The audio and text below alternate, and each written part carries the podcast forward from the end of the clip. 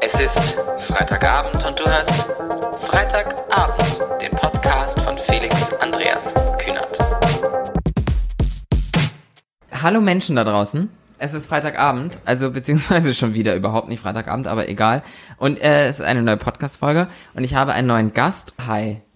Hallo, Felix. Hi, das ist äh, Chris. Wir reden mit Chris Phillips heute Abend, meine Freunde. Hallo. Hallo Chris. Und erstmal müssen wir anstoßen, weil wir, wir sitzen hier sowieso schon und trinken Wein. Ich weiß, er rot. Mhm. Weil heute war ja der, der erste Sommertag. Aber egal. Wir, wir fangen jetzt auch äh, vernünftig an und deswegen, wie geht es dir? Mir geht es ausgezeichnet, weil wir hatten heute einen schönen warmen Tag, den Ja. ersten des Jahres und ähm, ja, Tatsächlich So fangen geht's die Leute immer an, wenn ich sie frage, wie es ihnen geht. übers Äh, Wetter zu reden. Ja, na, übers Wetter oder auch einfach so richtig offensichtlich. Also, weil eigentlich frage ich ja, wie es den Leuten geht, um, um so ein bisschen auch vielleicht so zu hören, mir geht's nicht gut, aber alle Leute machen so, also du hast jetzt über das Wetter geredet, zuletzt Anutida hat, meinte so, ja, also, wir sitzen hier bei Kerzenschein, ich fühle mich total wohl, ist total schön. Und also das ist ja auch super, aber, aber so keiner, keiner will irgendwie wie tiefer gehen. Also als wir hätten das gerne letzte Woche machen können, dann hätte ich dir wahrscheinlich eine andere Antwort gegeben, aber diese Woche war echt ganz gut.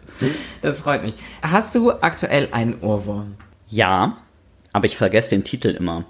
Das ist so ein Lied über Glück singen. von Max Rabe. Okay. Und äh, das geht tatsächlich so, ich kann noch nicht mal den Text, aber es handelt davon, dass das Glück einen besucht. Und es ist eben so ein totaler gute Laune-Song und der ist halt so. Und ja, der ist irgendwie cool. Ja, ich habe gerade, weil äh, das ist mal bei mir das Ding, ich frage meine Leute Fragen und beantworte sie dann selber, wenn die Leute sie beantwortet haben. Und mein Ohrwurm gerade ist ähm, Adrenaline von ähm, ähm, ähm, ähm, keine Ahnung, aber es ist auf jeden Fall I'm high on the adrenaline. Irgendwie, irgendwie so ist es auf jeden Fall ein tolles Lied. Okay, das kenne ich nicht. Haben wir das gerade gehört? Ja, es lief bestimmt irgendwann.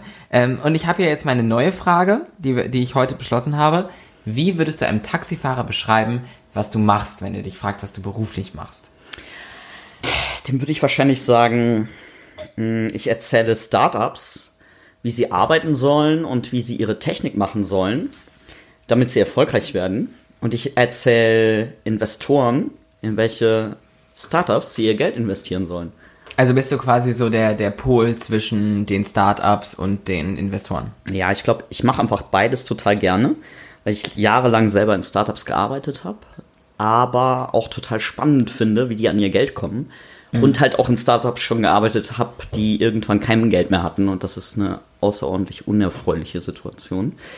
Und ja, deswegen hat mich das einfach total interessiert. Und ähm, ich bin ganz gerne in mehreren Welten unterwegs. Also ein Freund und Kollege von mir, der hat mal gesagt, du fühlst dich immer wohl, wenn du zwischen den Stühlen sitzt. Und äh, ich glaube, das ist auch so ein bisschen der Fall. Und deswegen ist das jetzt beruflich auch wieder so. Aber wie kommt man da hin, was du jetzt beruflich machst? Try, Also weil ich wüsste es jetzt nicht. Try and Error, würde ich sagen. Ähm, ich habe ursprünglich tatsächlich mal Geisteswissenschaften studiert. Hehre Dinge wie Philosophie und neuere deutsche Literatur und sowas. Und ähm, dann war irgendwann kam so diese erste E-Commerce-Welle und Startup-Welle hoch und ich habe das so von weitem gesehen und saß so zu Hause vor meinem ersten Laptop und meinem ersten Modem und habe das halt so gesehen, was da abgeht im Internet und fand das total spannend und wollte einfach Teil von sein. Und ähm, dann bin ich Fachinformatiker geworden, habe Programmieren gelernt und so. Hatte ich vorher nie was mit zu tun. Und ähm, dann hat mich aber dieses Geisteswissenschaftliche, glaube ich, nie verlassen. Also ich bin nie so der klassische Tech-Nerd gewesen, der nur das kann, sondern immer jemand, der beide Sprachen spricht. Also sowohl die von den Nicht-Technikern ähm, als auch die von den Techies. Aber das ist ja wahrscheinlich dann auch am Ende des Tages dein Erfolg. Ja, also das und ich glaube, ich habe halt, also ein Freund hat mal gesagt, dein USP ist no Bullshit. Und ich glaube, das ist, das kommt noch dazu. Also ich kann beide Sprachen sprechen, aber die Leute wissen halt auch, dass ich, dass ich ihnen keinen Scheiß erzähle. Also oder dass ich, dass ich sie nicht belüge oder was auch immer. Und genau. Und ich bin halt irgendwann in diese Startups reingestolpert und fand das immer total gut, fand diese Energie immer total toll, die, die da herrscht und diese Craziness, die da auch irgendwie drin ist und dieses ganze Potenzial, dass du einfach binnen eines Jahres irgendwie zehnmal so groß sein kannst oder so und auch dann einfach teilweise den großen etablierten Firmen irgendwie so ein bisschen den, den Mittelfinger zeigen kannst als relativ kleines Unternehmen. Und das fand ich immer sehr, sehr cool. Und dann, ja, wie das dann so ist, irgendwann fragt dich jemand so, ja, ich, die suchen einen CTO, also jemanden, der sozusagen der Technikchef ist. Das ist eine blöde Frage, was ist CTO? Chief Technology Officer. Ah. Du bist also, ah, Technology, okay. genau, ja. du bist halt sozusagen im Management und bist so der, derjenige, der einfach die, die Technik managt. Und Mhm. ähm, ja, ich war vielleicht auch so ein bisschen naiv. Ich habe dann gesagt, so, ja klar, ich mache das, irgendwie, da habe ich Lust zu. Und bin dann halt in so eine, Umge in eine Umgebung geraten, also ähm, von einem unglaublich schnell wachsenden Startup damals, Daily Deal. Und ähm, wir sind irgendwie, also als ich da angefangen habe, haben wir so 7000 Besucher im Monat gehabt. Und acht Monate später hatten wir eine Million Besucher am Tag. Auf der, auf der Website. Auf der, auf der Website, genau. Und ähm, ja, das war natürlich spannend. Und seitdem bin ich halt so in diesem Tech-Management drin, aber in erster Linie eben Berater, um zwischen diesen beiden Welten zu Mhm. Ich, ich glaube, dass, also für, für mich ganz persönlich, und ich glaube auch, und da möchte ich niemandem, der dieses, diesen Podcast gerade anhört, zu nahe treten, aber ich glaube, für uns ist es schwierig, Erfolg, was, was diese Branche angeht, wirklich definieren zu können. Was würdest du sagen, was, was für dich so dein größter Erfolg war in dem, was du machst? Oh, puh, schwierige Frage, weil ich glaube ich auch Erfolg anders definiere als andere Leute. Ich habe mit dazu beigetragen, dass so ein Unternehmen für 100 Millionen verkauft worden ist. Vielleicht ist das für andere Leute Erfolg. Dummerweise habe ich die Shares ausgeschlagen, also es war nicht mein Erfolg in dem Moment äh, monetär. Für mich ist Erfolg irgendwie, dass ich. Ich habe übrigens ganz kurz, um es kurz einzuwerfen, ich habe das Gefühl, du bist der intelligenteste Podcast-Gast, den ich jemals hatte. oh, danke. Ich habe jetzt schon das schön. Gefühl, ja, also diese ganzen Fachbegriffe, ich kenne sie natürlich alle, ne? Act Natural. Ja, also, äh, okay, der Abend hat sich schon gelohnt, Felix, vielen Dank. ähm, nee, aber äh, was wollte ich sagen? Ach ja, Erfolg. Nee, für mich ist, glaube ich, Erfolg, dass ähm, einerseits, dass mich viele Leute kennen und auch teilweise sagen, wenn sie gefragt werden, empfiehlt mir doch mal jemanden, wer ist der Schlauste? Nein, Scherz. Wer ist, aber wer, wer kann das irgendwie ziemlich gut, dann ähm, fällt mein Name. Das finde ich schön, weil ich bin eitel und ich mag das. Und ähm, das Zweite, was ich als Erfolg definiere, ist aber trotzdem, dass ich mir mein Leben so relativ gut selber einteilen kann und bestimmen kann, was ich mache und auch wie viel ich mache. Also ich habe auch irgendwie vor zwei, drei Jahren dann einfach mal ein paar Monate nicht gearbeitet oder nur zwei Tage die Woche gearbeitet und den Rest der Zeit auf dem Hausboot gelebt. Fand ich auch mal ganz cool. Ja, ja, du, äh, ne? Ab in die Arbeitslosigkeit, sag ich dazu nur. Dann lebe ich auch auf dem Hausboot an der Spree, also eher so, äh, eher Ja, mach so, mal. eher, cool. eher, eher so am, am Ufer vom, vom Unter der. Brücke. Ja, genau, genau da werde ich sitzen und mein, mein Arbeitslosengeld beziehen. Das war Aber jetzt Fishing for Compliments, ne? jetzt von, von meiner Seite Ja, aus. genau, weil du wirst ja nicht unter der Brücke Nein, nein. Aber, aber das war, das, das wissen ja alle, ne? Okay, gut. Ne? Die, die wichtige Sache an der, an der, also was heißt die wichtige Sache? Ich drücke mich jetzt schon ein bisschen komisch aus, weil ich bin jemand und ich hatte auch schon Ina im Podcast, mit der habe ich über Rassismus gesprochen und ich bin jemand, der immer total aufpasst, die richtigen oder also auf gar keinen Fall falsche Worte zu sagen. Mhm. Wobei ich dann immer wieder zu dem Schluss komme, dass ich ein Mensch bin, der mit den Worten, die ich wähle, niemals das Angreifende oder das Falsche meint. Aber ein wichtiger Punkt, über den wir heute Abend natürlich sprechen werden, Mhm. ist der, dass du transsexuell bist. Genau. Wobei ich eigentlich bevorzuge Transgender. Also ich sag selten über mich selber transsexuell, weil transsexuell, das klingt halt schon nach einem psychiatrischen Fall und äh, da habe ich irgendwie keinen Bock drauf. Sondern Ja. deswegen nenne ich es immer nur Trans oder Transgender meistens. Ja. Ich habe tatsächlich auch, äh, witzigerweise, obwohl ich es jetzt transsexuell genannt habe, äh, drüber nachgedacht, weil ja äh, transsexuell im Wortlaut sexuell, also Sexualität, und Mhm. damit hat es ja am Ende überhaupt gar nichts zu tun. Genau. Weil es ist ja äh, Transgender, wie du sagst, äh, trans, äh, ja, äh, sexuell wollte ich gerade das übersetzen. ähm, ja, ähm, wir werden jetzt, wir waren jetzt gerade so super professionell und es ging um deine Arbeit, jetzt werden wir mal total privat. Äh, wir machen einen ganz krassen Sprung, weil es mich auch ganz persönlich interessiert. Gab es für dich, weil ich da auch für mich selber immer wieder drüber nachdenke, ob es den Moment geben wird oder ob es den schon gab oder ob es, wie auch immer, gab es für dich einen Moment, wo du wusstest, wo, wo, so- wo du wusstest, dass es so ist? Ja.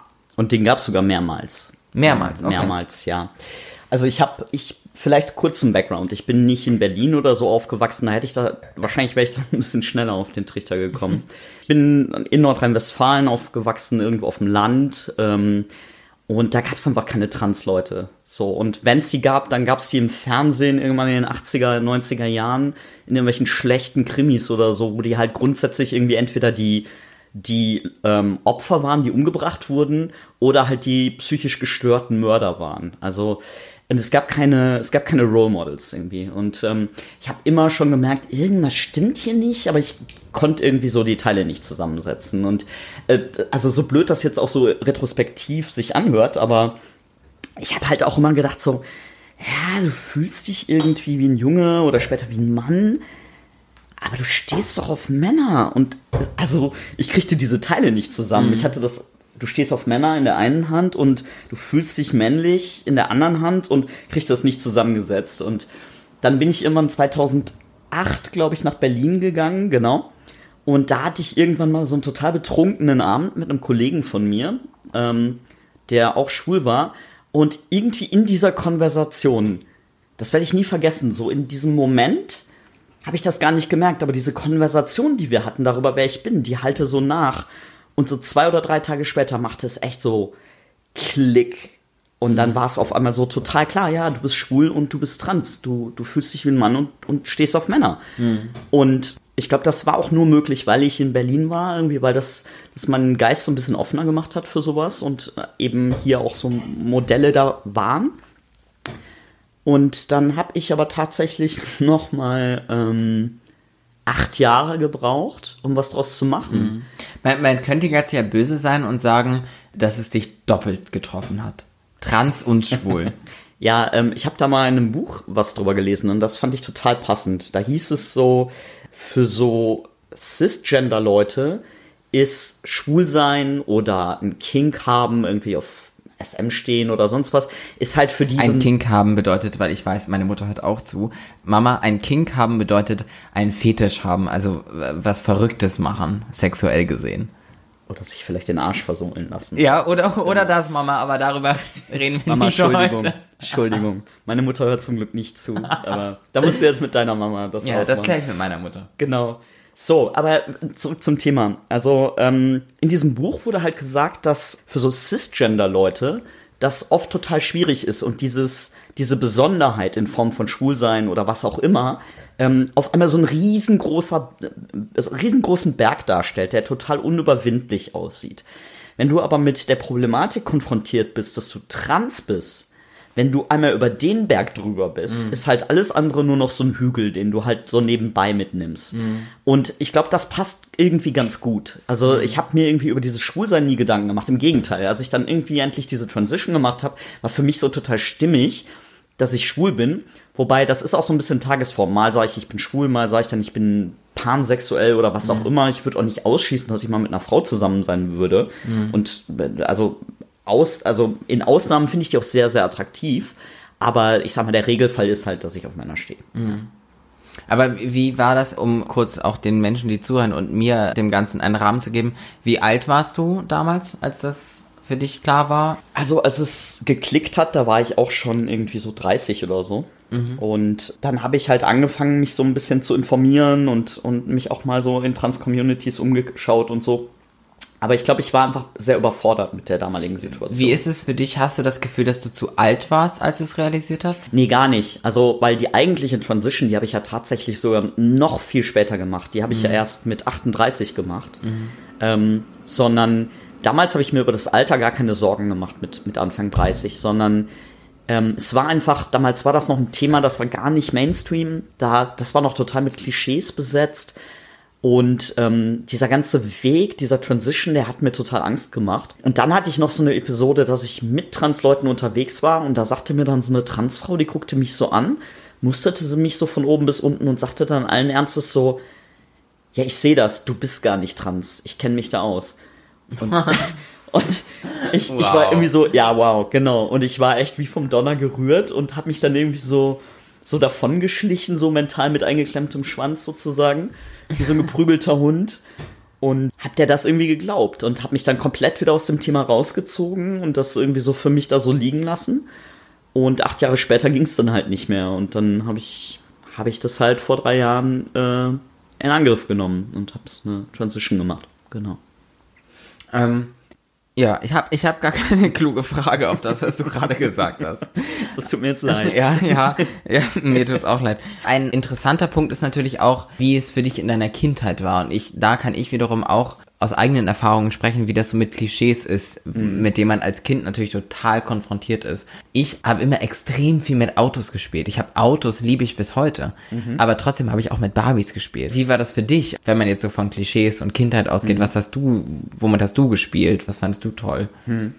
Ich versuche immer, mich nicht zu sehr an diesen Klischees festzuhalten, weil ich, ich finde die auch immer so ein bisschen schwierig. Aber ähm, tatsächlich war ich der Auto- und Playmobil-Typ. Oh, ich habe Playmobil auf- geliebt. Ja, du bist halt. du Ich bist saß halt bei uns im Garten und hatte, genau. ich hatte einen, Entschuldigung, dass ich unterbreche, aber das ist auch das Konzept.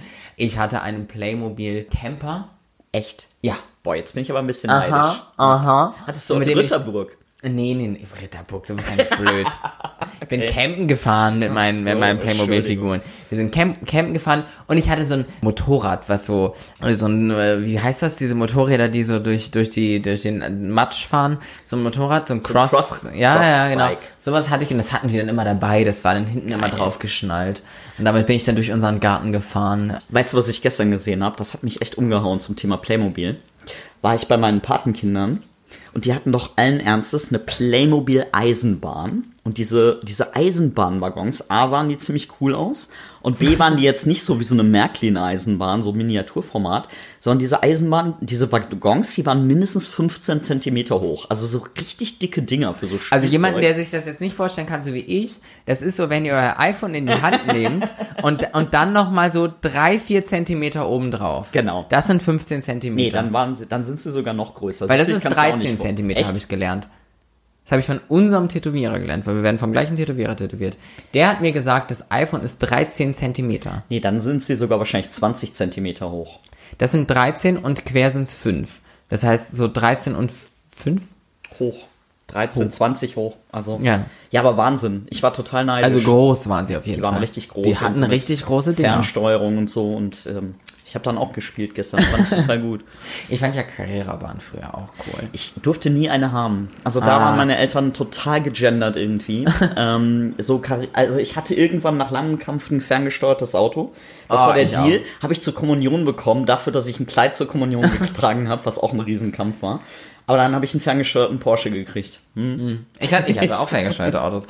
Wenn du aber gerade sagst, dass du zur Kommunion ein Kleid angezogen hast und es dir gesagt wurde, dass du es tun musst, wie ist das? Ich glaube, weil ich glaube, das ist ein ganz großes Ding, weil das merke ich auch selber immer, dass ich ganz viel immer Leuten erkläre, die halt einfach, du hast eben das schon gesagt, cisgender sind, also sich in ihrem Geschlecht wohlfühlen, in dem sie geboren wurden, dass man denen auch dann erklären muss, wie sich das anfühlt. Und wie würdest du jetzt Leuten erklären, dass du dich damals mit einem Kleid nicht wohlgefühlt hast? Wie war das?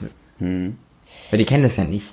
Ja, also wahrscheinlich wäre das so, wie wenn ähm, Leute versuchen würden. Also das ist was, was ich total oft zu Leuten sagen möchte. Also gerade zu so Männern, die ähm, das so gar nicht nachvollziehen können, die total cisgender sind, in ihrer Männerrolle und ihrem Körper sich total wohlfühlen. Da denke ich immer so, Leute, versucht doch mal so ganz ehrlich und ohne Klamauk und ohne die Situation ins Lächerliche zu ziehen, euch mal so die Fingernägel zu lackieren, eine hübsche Frisur zu machen, Kleid anzuziehen und hohe Schuhe und damit auf die Straße zu gehen. Und dann einfach mal so reinfühlen. Also A, fühlen, wie euch andere behandeln, die euch irgendwie, die schon sehen irgendwo, dass, dass da noch so ein in einen Männerkörper geborener Mensch drin steckt. Das ist, glaube ich, eine sehr wertvolle Erfahrung. Und das andere ist aber, wie die sich fühlen, weil die werden sich fundamental falsch fühlen, ja, wenn die cis-gender sind.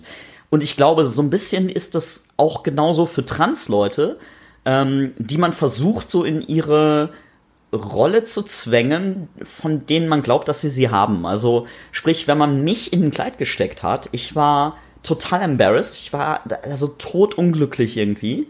Für mich war das das fürchterlichste, was es irgendwie gab. Das hat auch irgendwie nur dreimal in meinem Leben oder so stattgefunden oder viermal. Nee, stimmt gar nicht. In meinem Erwachsenenleben hatte ich dann so eine Phase, wo ich das dann auch versucht habe für mich selber. Aber so als als Kind vielleicht dreimal oder viermal ein Kleid angehabt, das war's. Und das war jedes Mal das totale Drama. Aber wahrscheinlich hast du damit ja gerade sehr, sehr simpel erklärt, wie man solchen, solchen Menschen in Anführungsstrichen erklären kann, wie sich das anfühlt. Genau. Stellt euch vor, als Mann, du wirst in einem Kleid mit lackierten Fingernägeln und äh, Schminke auf die Straße gestellt und als Frau dann wiederum in, in Sneakers und wie, na gut, ist jetzt Sneaker, weil Ja, das ist für das falsche Frauen ist Beispiel. schwieriger, glaube Ja, ich. für, für Frauen. Aber das ist ja tatsächlich auch, huh, Gott. Da Was war das denn? Das war Tinder. Oh. Oh, und Tinder, hallo. ähm, nein, aber ich, ich glaube, dass das auch ein, ein Ding ist bei uns in der Gesellschaft, dass bei Frauen wird auf irgendeine Art und Weise, und ich weiß bis heute nicht so ganz warum, irgendwie mehr akzeptiert. Frauen können viel mehr ausprobieren. Frauen können viel mehr sagen, heute trage ich eine Hose, morgen trage ich ein Kleid und, und dann die hohen Schuhe und den, das Plateau und wie auch immer. Das wird überhaupt nicht hinterfragt. Also auf jeden Fall nicht in Ansätzen so sehr, wie wenn es ein männlich geborener Mensch äh, tut. Und das, ich weiß nicht so ganz, wie ich das finden soll, aber, aber das ist halt unsere Gesellschaft gerade und ähm, ich persönlich finde das nicht gut.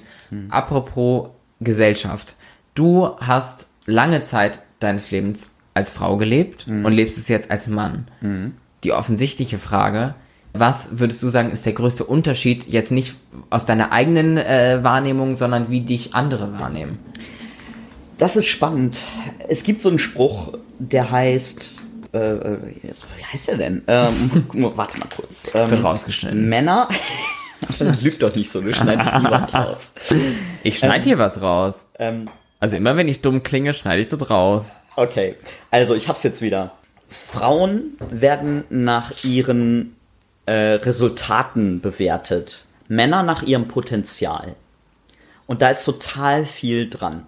Ja, also ich wollte das, glaube ich, ganz lange Zeit überhaupt nicht glauben. Also ich habe immer gesagt, so lass mich in Ruhe mit Feminismus und diesem Scheiß. Da bin ich ganz ehrlich. Also als ich noch als Frau gelebt habe, habe ich das alles nicht wahrhaben wollen. Aber da ist total viel dran. Ich sehe das zum Beispiel in meinem Beruf. Als ich noch als Frau gearbeitet habe, als CTO, also in einem technischen Beruf, da haben mir immer alle Leute in Serie gesagt so, ja, ja, du, also, ja, Technik, da bist du jetzt nicht so tief drin, aber mit Menschen umgehen kannst du total gut. So, und kaum hatte ich die Transition gemacht und ähm, da hatte sich wirklich an mir, wie ich meinen Beruf gemacht habe, nichts geändert, hieß es immer, ja, du bist ja totaler technischer Experte.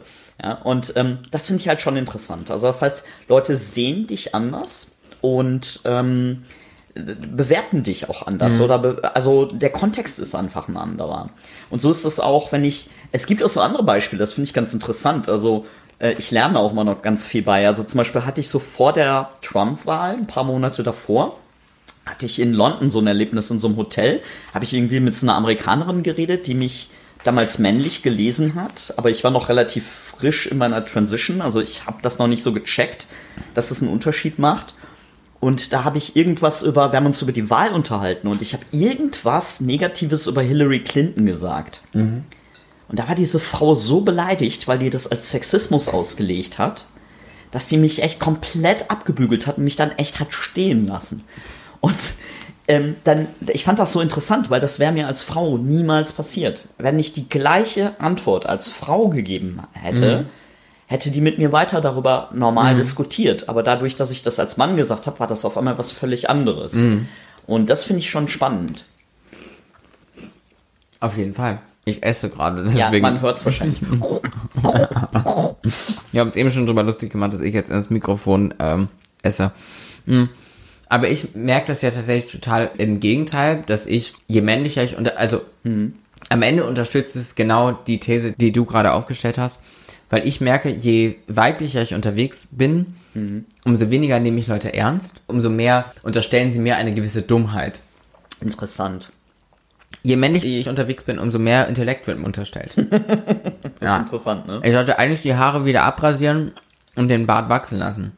Ich finde das übrigens total interessant, weil du sitzt mir, das sehen die Leute ja jetzt nicht, aber du sitzt mir jetzt gerade so eindeutig als Felix gegenüber, so mit so einem Hi, ich bin Felix. Zwei-Tage-Bart. Ich bin Felix. Ja, aber auch nur, weil ich in meine Wohnung nicht mehr reingekommen bin. Das wäre schon lange wieder rasiert gewesen. Aber Ja, also ich Felix, war ja nicht zu Hause. Felix hat jetzt gerade so ein, so ein, so ein Zwei-Tage-Bart und sieht auch sonst, also ich habe Felix ein paar Mal gesehen bisher, aber ich habe Felix, glaube ich, öfter als Ophelia gesehen. Ophelia, ne? Oh, viel. Oh, Fi- oh, Oh, aber es war- oh, Ophelia. Oh, Ophelia. Ophelia. Sorry. So, und ähm, deswegen ist Felix irgendwie für mich Ophelia. Und ich finde das gerade total faszinierend, dass du mir heute als so Felix, also eher so in deiner männlichen Inkarnation gegenüber sitzt. Und ich muss da die ganze Zeit so drauf gucken, weil mich das, also ich will nicht sagen irritiert, das ist Quatsch, aber es ist für mich neu oder zumindest ungewöhnlicher.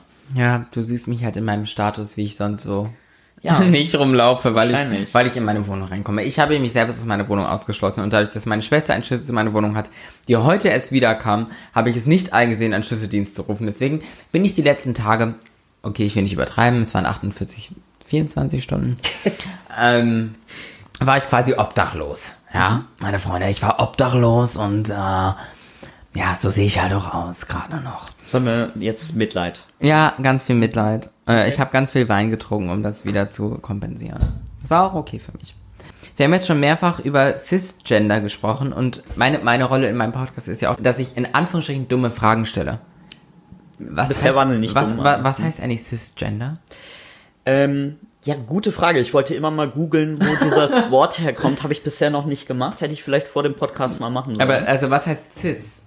ähm, ist keine das eine Ahnung. Abkürzung? Nee, ja, wahrscheinlich ist das auch irgendwas Lateinisches, weil trans heißt ja sowas wie so, oder immer so rübergehen oder, also symbolisiert ja immer so von einem Zustand in den anderen.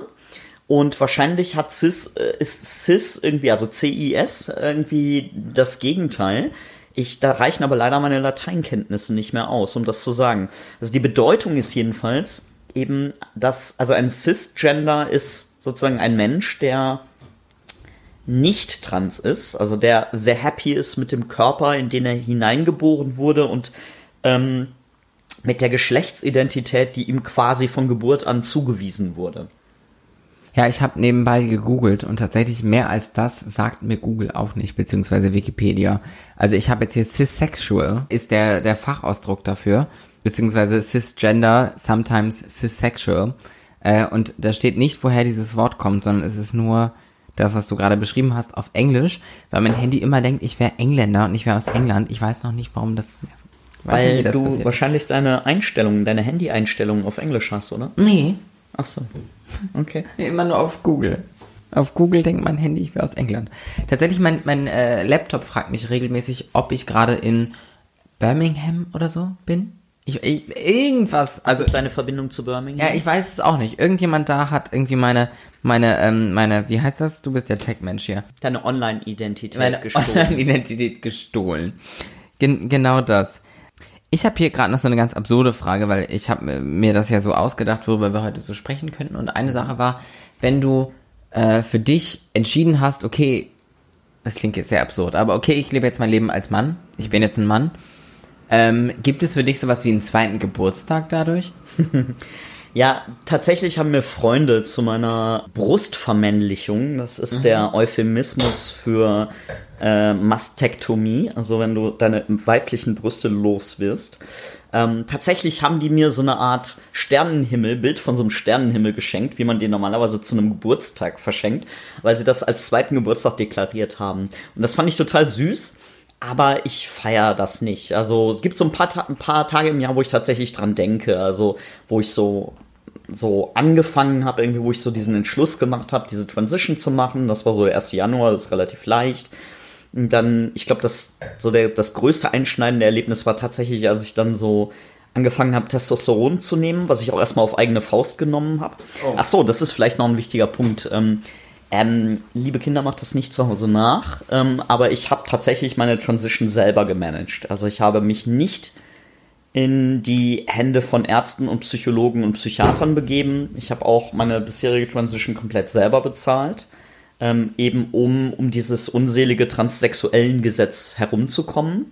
Ich habe mich selber entschieden, mich in so einen Selbstversuch zu begeben und damals angefangen, Testosteron zu nehmen. Ähm, nach drei Monaten habe ich dann mir einen Arzt gesucht, der sehr liberal war und äh, sehr unterstützend war und sich damit auskannte.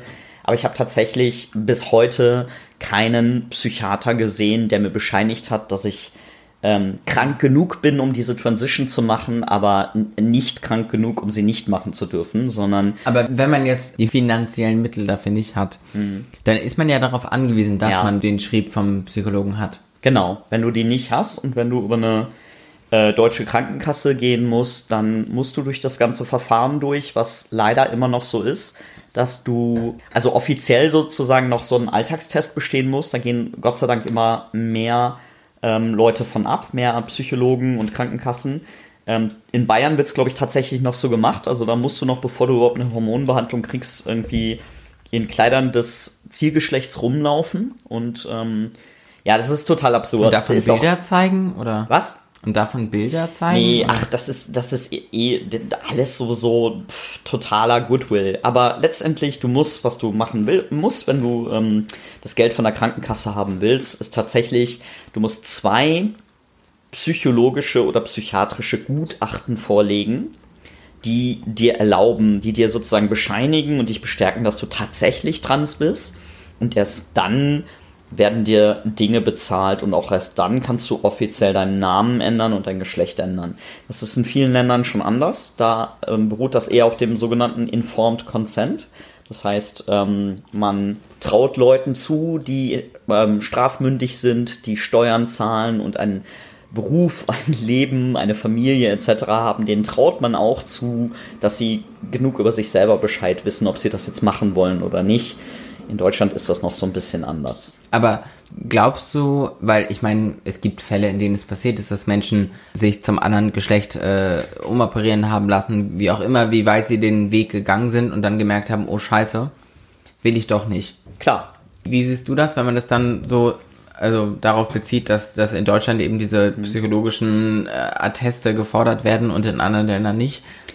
Naja, fragen wir mal so. Ähm, ich weiß nicht, ob du weißt, wie viele Leute sich das Leben nehmen, weil sie unglaubliche Angst vor dieser Transition haben, weil es so stigmatisiert ist. Also ich frage dann immer, warum ist ein Leben, das man beschützen will, ähm, von einem Cisgender-Menschen, der sich versehentlich mal vertut und so eine Transition macht, warum ist das wertvoller als das Leben von einem Trans-Menschen, der durch solche gesetzlichen Voraussetzungen davon abgehalten wird, eine Transition zu machen. Warum, warum liegt da eine Wertigkeit drin? Ja. Diese Gedanken hatte ich so noch nie tatsächlich. Äh, aber ich finde das total logisch und total richtig und total wichtig. Wobei ich auch dann am Ende denke, ja, das Gesetzliche und so ist ein Problem und man braucht irgendwie diese äh, psychologischen Gutachten.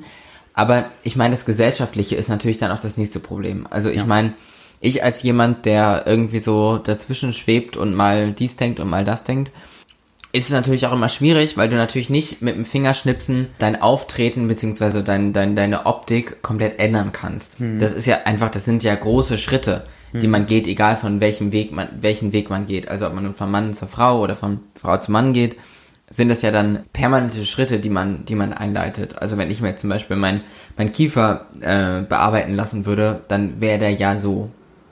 Das könnte ich ja nicht mehr zurückgehen. Aber wie ist das denn für dich überhaupt? Also für mich war das ganz lange Zeit, dass ich so, dass ich sehr fluid war, so dass es teilweise auch echt nach Tagesform Form abhing, ob ich mich männlich oder weiblich fühle. Wie ist das für dich? Ja, würde ich tatsächlich sagen, dass es gerade bei mir ähnlich ist. Also, mh, beziehungsweise, dass ich würde nicht behaupten, dass ich ähm, tagesformabhängig mich männlich oder weiblich fühle, sondern dass es für mich tagesformabhängig ist, wie mutig ich bin, einen weiblicheren Weg einzuschlagen oder nicht. Ah, okay. Also für, ich wäre, ich bin gerade nicht an dem Punkt, dass ich mich zwischen den Geschlechtern entscheide, sondern eher zwischen, gehst du den einfachen Weg, der mir auch ganz viele Tage des Jahres Spaß macht, oder gehst du den schwierigen Weg, der mir immer mehr Tage des Jahres Spaß macht, wo ich dann auch immer nicht so ganz weiß, was dann, was dann wäre. Da würde ich echt gerne was zu sagen, weil das ist ganz interessant. Ich habe ja vorhin schon gesagt, so mein Background ist jetzt eher so etwas konservativer und meine Eltern haben sich, glaube ich, nie dazu Gedanken gemacht und die haben das auch, glaube ich, nie gesehen. Die haben halt gedacht, ich bin einfach ein sehr jungenhaftes Mädchen. So und ähm, für die war das, glaube ich, schon ein ziemlicher Hammer, als ich dann denen irgendwie diese Transition verkündet habe. Und die haben, glaube ich, auch ziemlich lange ziemlich damit gekämpft. So, die haben zwar gesagt von Anfang an, sie unterstützen das, aber ich habe da so eine gewisse Sprachlosigkeit und so einen gewissen Konflikt auf ihrer Seite wahrgenommen. Und ich glaube auch schon, dass meine Eltern da größere Probleme mit hatten, so was die Außenwelt, die Umwelt angeht. Und auch da würde ich implizit, also ausdrücklich die, die erweiterte Verwandtschaft auch drunter sehen. Und ähm, ich habe jetzt nicht so wahnsinnig viel Kontakt zu meiner Verwandtschaft und ähm, so dadurch hat es sich einfach ergeben, dass ich die auch jahrelang nicht mehr gesehen habe. Ähm, und dann hatten wir jetzt im August, hat meine Cousine geheiratet und die hatte mich auch eingeladen und die hatte das auch mitbekommen, dass ich diese Transition gemacht hatte. Und dann bin ich halt da hingegangen. So, und dann war das sozusagen mein erster Auftritt in meiner männlichen Rolle und nicht mehr in meiner weiblichen Rolle vor der Verwandtschaft. Und da war schon ziemlich viel Spannung auch so drin. Also sowohl auf meiner Seite als auch auf der Seite meiner Eltern, glaube ich. So, und ähm, das Tolle war, also ich hatte, ich hätte irgendwie, ich hatte völlig antizipiert, dass das irgendwie problematisch werden würde. Ich weiß nicht warum, also die haben ja nie was getan, aber irgendwie hatte ich das gedacht. Wahrscheinlich, weil das so ein bisschen weiter weg ist und dann denkt man immer, man projiziert da mal so Dinge rein. De facto war das ein total geiler Tag. Also, die Leute waren da alle total offen und es war, das war noch nicht mal ein Riesenthema. Das hatte so eine Selbstverständlichkeit mhm. und dadurch aber so eine Freude. Und ich habe auch irgendwie gemerkt, auch ich glaube, für meine Eltern war das auch ein total guter Tag, weil die gemerkt haben, da ist überhaupt kein Drama drin, sondern das ist total okay, so wie es ist. Und mhm. für mich war es dadurch auch ein total guter Tag, weil sich so ganz viel Spannung aufgelöst hat. Und von daher würde ich dir einfach raten, so ein bisschen das, da nicht zu viel drauf rumzudenken, mhm. weil, weil das gar nicht so schlimm sein muss, wie man sich vielleicht vorher das irgendwie ausmalt. Ja, weiß man nicht. Weiß man nicht. Weiß richtig. man nicht. Man Weiß ist nicht dabei. Nicht. Mhm. Weiß ja. man nicht, aber alles wird gut. Alles wird gut. Ich gucke einfach auf meinen schlauen Zettel, was ich hier noch so aufgeschrieben habe, worüber wir sprechen können. Mhm. Die Trans-Community. Ja. Wie findest du die? Oh. Schwieriges ich weiß, Thema. ich weiß, ich weiß, ich weiß. Nee, ich sag, ich sag auch warum schwierig, weil, ähm, hm. Also ich glaube, ganz viel, was man als Transmensch an der Trans-Community kritisiert, hat auch mit internalisierter Homo, ach nicht Homophobie, Transphobie zu tun. Weil natürlich sieht man an den Leuten das, was einen an einem selber stört. Ähm, das muss man erstmal so ein bisschen aussortieren. Da gibt es da total tolle Leute. Also es gibt Leute, die mich mega inspirieren. Also sowohl jetzt aktiv in der Community, ähm, zum Beispiel die Organisatoren der Trans-Tagung in München, auf der ich zweimal war, die ich total toll fand, oder ähm, irgendwelche Leute auf Instagram, oder auch so ein, letztendlich auch, ich, der ist jetzt glaube ich nicht so in der Trans-Community, aber so ein Benjamin Melzer irgendwie, der das erste Trans- ähm, Model auf, der, auf, auf dem Cover von äh, Men's Health war. Das sind einfach tolle Leute. So, und da bin ich auch stolz drauf. Nichtsdestotrotz gibt es natürlich auch so ein paar Leute, aber die gibt es in jeder Community, die eine Community als Vehikel nutzen, um irgendwie ihre persönlichen Neurosen irgendwie auszuleben. Mhm. Und dann wird es natürlich schwierig, weil das immer sehr schnell auf die gesamte Community übertragen wird, gerade so eine Außenwirkung. Aber wahrscheinlich sollte man da einfach drüber stehen. Andere Frage. Hast du Freunde, die transsexuell sind und als Frau geboren wurden, aber eigentlich ein Mann sind? Hast du, hast du Freunde, die genau das verkörpern? Ähm, ich habe in beide Richtungen ähm, Freunde und Bekannte, die transmännlich oder transweiblich sind, mhm. ja. Ähm, die, das hat sich mittlerweile wieder irgendwie so ein bisschen geregelt, so eingepegelt irgendwie. Das waren dann mal mehr. Weil ich irgendwie das Gefühl hatte, ich brauche ganz viel auch so Transleute um mich herum. Mhm. Ähm, jetzt sind es wieder ein paar weniger.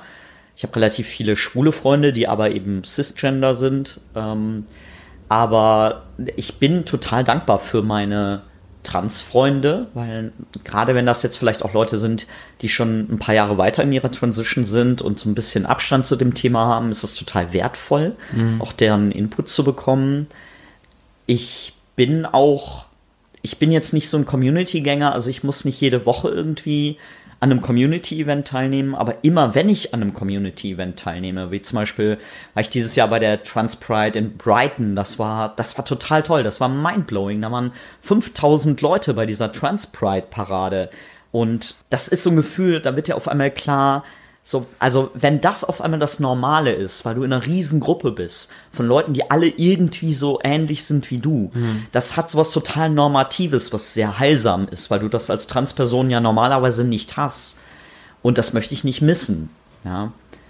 Ähm, oder die Transtagung München eben, die dieses Jahr leider nicht stattgefunden hat, aber letztes oder vorletztes Jahr, glaube ich, äh, das letzte Mal. Und ähm, das war total toll, drei Tage lang mit Leuten zu verbringen, die einen ähnlichen Background haben mhm. wie du. Das, das heilt und entspannt dich komplett. Was würdest du sagen, als du Kind warst, was du gebraucht hättest, was es dir einfacher gemacht hätte? Role Models. Ja. Ja. Meinst ja eben schon, dass es die nicht gab für dich. Genau, ganz klar. Also ähm, ich habe mich ein paar Mal gefragt, was wäre gewesen, wenn ich eher nach Berlin gegangen wäre? Was wäre gewesen, wenn das Thema eher eine positive Konnotation in der Presse und in den Medien gehabt hätte, wie es ja jetzt Gott sei Dank mal hier und da die letzten zwei, drei, vier Jahre der Fall ist. Ähm, mir haben diese Role Models total gefehlt. Und das ist ja auch eine meiner Ambitionen, warum ich gerne dieses Buch und diesen Podcast machen möchte. um mal dir ein kleines Stichwort, plug. genau, kleines Stichwort zu geben, bitte. Ja, ja, Shameless Advertising. Felix, möchtest du mich nicht über mein Buch und Was, Podcast was, was fragen? sind deine Pläne für 2019, 2020? Gutes Stichwort, vielen Dank. Ähm, ja, in der Tat, also neben meinen geschäftlichen Plänen, dass ich mein Business ausbauen will und meinen privaten Plänen, dass ich trotzdem irgendwo mehr Zeit haben will, will ich zusätzlich tatsächlich noch ein Buch und auch einen Podcast selber machen. Ähm, Trans Success Stories soll das also heißen, beides, beide Formate. Ich möchte ähm, trans Menschen interviewen, die erfolgreich sind, weil sie trans sind, trotz dass sie trans sind oder einfach nur während sie trans sind. Und möglichst auch nicht unbedingt Leute, die im Showbusiness unterwegs sind, weil die kennt man zum Teil schon. Also man kennt so eine Janet Mock oder man kennt vielleicht auch, schön, dass mir der Name jetzt nicht einfällt, aber zum Beispiel die Dame aus äh, Orange is the New Black. Dann heißt sie, ich habe sie vor Augen. Ja, ich, Äh, Shan Shanna Cox. Cox ist auf jeden Fall der Nachname. Ja, Cox. Ähm, okay, aber normalerweise kennt man diese Namen. Und ich fänd's eigentlich mal ganz schön, die Leute kennenzulernen, die nicht im Showbusiness unterwegs sind. Weil Laverne Cox natürlich. Pardon, Ja. Laverne. Ah, Sorry. ja. I'm sorry, I know you're listening to this podcast. I'm very sorry that we didn't know your name. Sorry. So, und, ähm, aber zum Beispiel, die jüngste Ministerin Taiwans zum Beispiel ist transweiblich. Die bestverdienende CEO der Welt ist transweiblich. was Ähm, macht die? Bitte? Die bestverdienste CEO der Welt, was macht die? Die hat ihre eigene Company. Ich habe vergessen, was die macht. Ich glaube, irgendwas im Health-Bereich. Aber zumindest, ähm, ja, Ist die reich? die ist verdammt reich. Oder es gibt auch eine Transmilliardärin. Also es sind nicht alles nur Frauen, es gibt auch jede Menge Männer, aber irgendwie kommen jetzt die ganzen Frauen. Und ich glaube, das ist cool, das zu wissen und das auch zu sehen, so dass es, dass es Lebensentwürfe gibt, die total erfolgreich sind und das muss nicht unbedingt immer monetär sein, das kann auch anders erfolgreich sein, aber auf jeden Fall, dass man trans sein kann und wie gesagt, trotzdem oder gerade deswegen oder einfach währenddessen Erfolg haben kann. Ja. Wobei es natürlich auch immer so ein Ding ist, wenn man jetzt reich ist Hm. und eine Geschlechtsanpassung hat und von Mann zu Frau, von Eine Ge Frau Geschäftsanpassung oder eine Ge- Geschlechtsanpassung? Geschlechtsanpassung. Mhm. Dann ist es gefühlt irgendwie einfacher, weil wenn du Geld hast, musst du ja nicht Bahn fahren. Wenn du Geld hast, dann kannst du die Operation dir leisten. Mhm. Und ich, ich glaube, dass das ein ganz wichtiges Thema ist, weil ich glaube, dass viele Menschen, die eben das Geld nicht haben, um es einfach so zu tun, deswegen eben diese, diese großen Probleme haben. Ja, ich stimme dir da teilweise zu. Also ich glaube natürlich irgendwie, ähm, wenn du überhaupt kein Geld hast für Sachen und eine Transition ist relativ teuer, dann ist einfach alles eine Spur härter. Auf der anderen Seite, ähm, also ich verteidige immer total gerne Kathleen Jenner, auf der ja immer total rumgehackt wird. Caitlyn. Caitlyn, sorry. Kate, uh, okay, Caitlin, we're very sorry that we did not, you know, we had some issues We know with you're listening, genau. Ja. Caitlyn, Caitlyn, And, and Le, LeVron. Wie heißt sie? Laverne. LeVron. Mhm. Ja, ihr beiden, ihr wisst Bescheid. Ja, genau. Jenner und Cox. Und setzt euch wieder hin. Genau. So, ich verteidige die mal total, weil ähm, auf der hacken immer alle Leute total rum. Aber auf der anderen Seite, glaub, was meinst du, was die für einen Druck hatte? Ja, Was meinst du, was also ich meine, die war äh, The American Sports Idol, ja? Also olympische Goldmedaillengewinner und alles irgendwie so der Traum von Mann aus den 70ern oder 80ern, ich hab's wieder vergessen. Und auf einmal sagt so ein Typ, ja, oh by the way, ich bin trans und ich heiße jetzt Caitlin. Ja, also das ist Mit C sogar, nicht mit, mit K. C, genau. Das war By ein the way, Schock. ja, aber dieser, dieses Vogue-Cover, das war der Hammer. Das war der Fandst du? Hammer. ich fand's ja. nicht so, ich fand's Echt? nicht so schön. Aber ich bin auch so ein Annie Leibovitz-Fan, vielleicht ja, deswegen. Ja, ich, fand, ich fand's nicht so toll. Ja, okay. Anyway, aber das ist auch Druck. Das ist auch Druck. Müssen Ja. wir uns jetzt bei Annie auch entschuldigen. Bei wem? Bei Annie. Ja, bei allen. Wir entschuldigen uns bei allen sowieso. Also bei den ganzen internationalen Hollywood-Stars, die uns zuhören. We are sorry. Ein Stichwort, was ich gerade noch auf meinem Zettel finde, ist Dating. Oh ja. Wie ist Dating für dich eigentlich jetzt so? Wie Jetzt hört deine Mutter du? zu, ne? Ja, nein, die Macht macht die das Ohren was? jetzt zu. Okay, gut. Ähm, ja, das ist in der Tat ein spannendes Thema, weil, also Casual Dating macht mir so gar nichts aus. Mama, Casual Dating bedeutet also halt einfach Sex. so. Ja, Mama, das wollte ich nicht so sagen. Das klappt äh, also ohne jegliche Probleme. Und das ist Aber auch. äh, Ja? da, da, da möchte ich kurz drauf rumreiten. Ja? Was heißt ohne jegliche Probleme? Also ich gehe total offensiv damit um. Ich habe das auf meinen äh, Dating-Profilen draufstehen, weil ich finde eine Situation, wo die Leute mich männlich lesen und als Cisgender-Mann lesen, ähm, als extrem stressvoll. Ich war mal in der Situation und hatte ein unglaubliches Glück, dass derjenige total offen dafür war und dann sagte, ja, ja, irgendwie habe ich mir das schon gedacht und alles ist gut. Und das war dann die totale Euphorie, aber normalerweise möchte ich, dass die Leute das vorher wissen, so dass die Leute eine bewusste Entscheidung treffen, ob sie das selber wollen oder nicht. Genau, aber wie gesagt, das ist eigentlich überhaupt kein Ding. Mittlerweile ist auch zumindest in Berlin, aber ich würde auch sagen in anderen Ländern und auch in anderen Städten, ähm, so ist die schwule Welt da relativ offen für. Die Leute, die das nicht wollen, machen halt einen Bogen drum, aber das ist auch fein. Also womit ich eher so ein Problem habe, ist so dieses Non-Casual Da- Dating. Ich weiß noch nicht mal, wie das heißt. Romantisches Dating oder wie sagt man dazu? Halt vernünftiges Dating. äh, Beziehungsanbahnung. also halt Mama, wenn man sich auf einen Wein trifft oder essen geht. Ja, siehst du, das kann ich halt nicht. Da habe ich, da hab ich überhaupt kein Programm für. Ich weiß jetzt sowieso schon, dass meine Mutter sich total beschissen fühlt, dass ich die ganze Zeit darauf rumreite und irgendwelche Dinge erkläre. Aber Mama, ich nehme dich nur so als, als, als Ausrede dafür, um allen anderen Menschen das auch zu erklären. Es ist nur eine Ausrede, um es allen zu erklären. Ähm, Das ist echt so ein Mutter-Podcast, ne? Ich erwähne ja, habe ja auch ein paar Mal meine Mutter erwähnt. ja, am Ende des Tages geht dieser Podcast eigentlich nur um meine Mutter, wenn man, wenn man, wenn man das mal runterbricht. Genau. Ja. Dating. Dating. Schnell wieder auf Dating. Schnell wieder Von. Mutter zu Dating, das geht hier ganz schnell. Also, ähm, ja, das finde ich in der Tat ein bisschen, ähm, Aber hast ist du, schwierig für hast mich, du, ja. um, um mal jetzt hier die, die harten Fragen auszupacken, hast du, seit du offiziell als Mann lebst, eine enge Beziehung geführt, eine offizielle Beziehung geführt? nein, eine Beziehung nicht. Eine Beziehung Beziehung nicht. Das, das wird mir, glaube ich, auch im Moment irgendwie Angst machen. Also, sage ich ganz ehrlich, das, das ähm, Thema stresst mich. Also, weil ich, glaube ich, ein bisschen Angst davor hätte. Ja, ist blöd, weil ich glaube, ich würde mir wünschen, eine Beziehung mit einem Mann zu haben und auch als männlich oder Mann wahrgenommen zu werden. Aber ich glaube, ich hätte auch so ein bisschen Leistungsdruck irgendwie dabei, weil manchmal struggle ich halt noch so ein bisschen mit meinen eigenen Maßstäben, was natürlich totaler Schrott ist, ist mir auch irgendwie klar, dass das, ähm, dass das eher so eine Psychonummer ist als objektiv. Und äh, also ich meine, äh, definiere Mann, das ist ja eh total schwierig. Ähm, aber ich glaube, deswegen habe ich mich da noch nicht drauf eingelassen. Ich habe aber irgendwie, ich mache ja immer Jahresziele für mich, für mein persönliches Leben.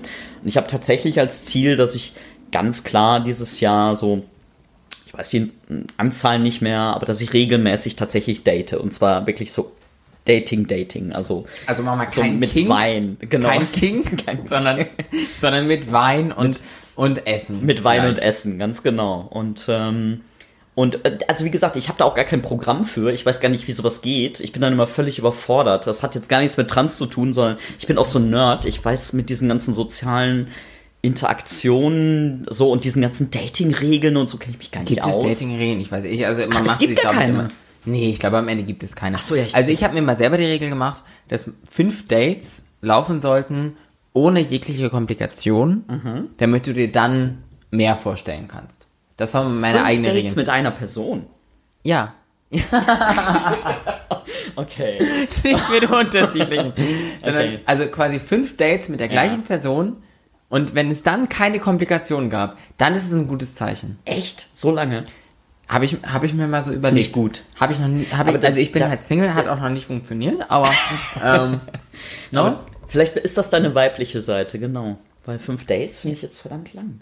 Aber, Fünf Dates, da ist man schon verheiratet quasi. aber ich glaube, das ist auch der Unterschied. Nee, das ist auch so ein Altersding. Also muss ich jetzt echt sagen, weil ich Ja. bin ja 41, ne? Ich sage jetzt nicht dein Alter, ich habe dich ja vorhin gefragt, aber ich sag's jetzt nicht. Ich bin nicht 41. Felix Ich bin ist 42. definitiv weit entfernt von 41. Und 42. ähm, ich habe so gemerkt für mich, dass ich, ähm, je älter ich werde, desto pickier werde ich auch. Mhm. Also das heißt, das ist auch echt schwierig. Ich habe mich, ich frage mich auch so, so drei bis viermal im Jahr, bin ich überhaupt noch in der Lage, eine feste Beziehung zu führen? Oder bin ich da auch mittlerweile zu verschroben für? Weil ich lebe auch echt gerne allein und ich bin auch gerne Single. Ja, das denke ich aber mittlerweile tatsächlich auch. Und dann es doch nichts mit dem Alter zu tun zu haben.